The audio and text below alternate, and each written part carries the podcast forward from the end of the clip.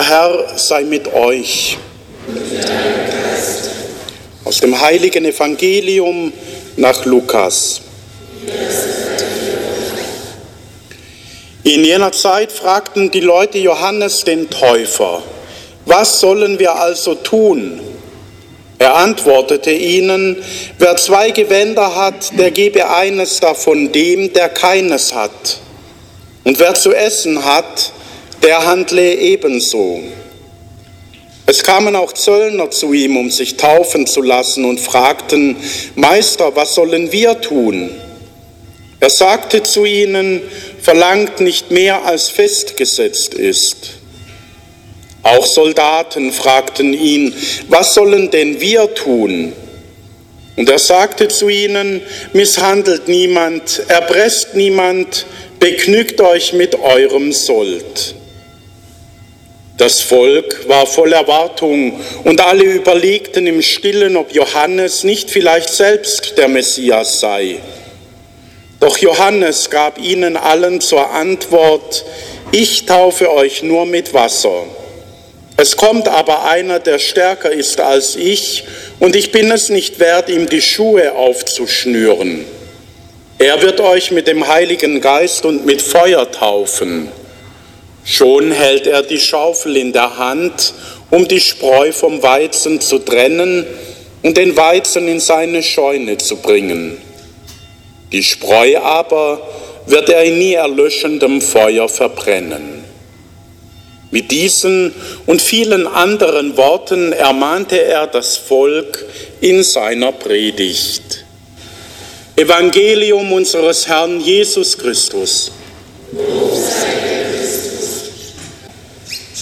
Schwestern und Brüder, liebe Kinder und Jugendliche, liebe Erstkommunionkinder, habt ihr denn gut zugehört? Von wem war denn heute im Evangelium die Rede? Wer war da die Hauptperson? Wie hat der Kaiser? Wisst ihr das noch? Ja? Johannes, genau. Der Johannes, und zwar hatte der den Beinamen der Täufer, weil er Menschen, die zu ihm kamen, taufte und so sie einlud, umzukehren hin zu Gott. Jetzt müsst ihr euch vorstellen, den Leute ging es damals nicht ganz so gut. Da waren nämlich fremde Soldaten im Land, die Römer. Und die Israeliten, die hätten die gern wieder draußen gehabt aus dem Land. Und dann waren viele eben unzufrieden, viele waren auch natürlich in einer schwierigen Lebenssituation, weil früher hatte sie was zu sagen und jetzt unter den neuen Soldaten und Herrschern hatten sie nichts mehr zu sagen. Da hatten alle eine große Hoffnung, nämlich dass der Messias kommt, dass der Retter kommt und dass dieser Retter endlich alles wieder zum Guten werden lässt. Diese Hoffnung hatten die Menschen im Herzen. Und sie hielten Ausschau und hatten Hoffnung und lebten in ihrem Leben, gingen ihrer Arbeit nach und dem und jenem. Und dann plötzlich kam dieser Johannes. Und da keimte die Hoffnung wieder neu in ihrem Herzen auf. Und sie sind aufgebrochen zu ihm hin, weil sie vermutet haben, das könnte jetzt der Messias sein, der Retter. Der sagt aber, nee, ich bin nicht der Retter. Nach mir kommt einer, der euch mit Heiligem Geist taufen wird. Einer, der viel größer ist als ich. Einer, der eure Hoffnung, die ihr im Herzen habt, erfüllen kann.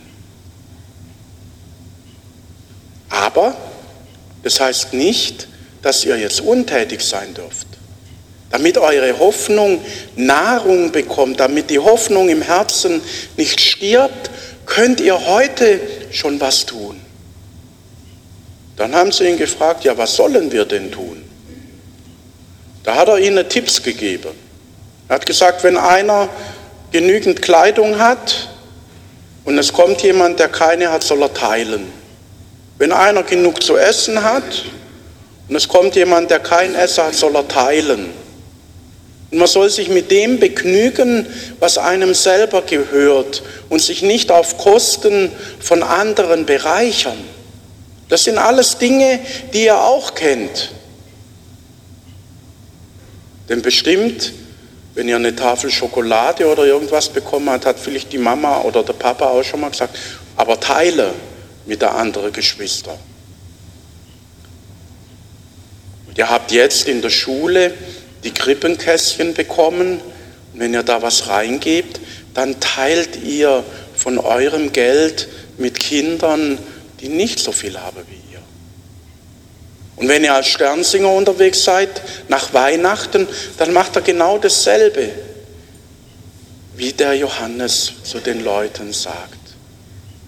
Ihr gebt von dem, was ihr habt, von dem, was ihr einsammelt, was ab an Kinder in Peru im kommenden Jahr, denen es nicht so gut geht wie uns. Und mit dem, was ihr da tut, indem ihr als Sternsinger unterwegs seid, indem ihr was ins Krippekessel gebt, indem ihr vielleicht mit anderen teilt, wenn ihr was geschenkt bekommt, wenn ihr Rücksicht nehmt aufeinander in der Schule und nicht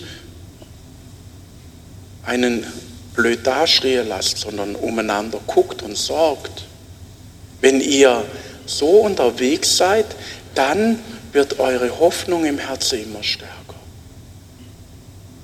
Das ist wichtig, weil die Hoffnung, die wir im Herzen haben, ist eine Kraft, die uns das Leben ermöglicht. Solange wir Hoffnung im Herzen haben, sind wir auf dem Weg und bemühe uns. Solange wir Hoffnung im Herzen haben, geben wir nicht auf und verzweifeln. Das ist was Wichtiges. Ich könnte jetzt Erwachsene hier in der Runde fragen, die schon mehr erleben durfte wie ihr und manchmal auch Schweres erleben musste. Was hat euch denn geholfen in solche schwierige Situationen? Was hat euch denn geholfen, wenn es euch dreckig gegangen ist? Und manch einer wird vielleicht dann die Antwort geben, dass ich darauf gehofft habe, es wird wieder gut. Dass ich darauf gehofft habe, ich stehe das durch. Dass ich darauf gehofft habe, der liebe Gott wird mich nicht vergessen. Das ist eine Kraft, die wir in unserem Herzen tragen, die uns hilft, heute und hier schon ein bisschen was von dem erfahrbar zu machen, was Jesus mit uns vorhat und uns Menschen schenken möchte. Nämlich immer wieder neu seine Liebe, immer wieder neu seine Kraft und seinen Heiligen Geist. Amen.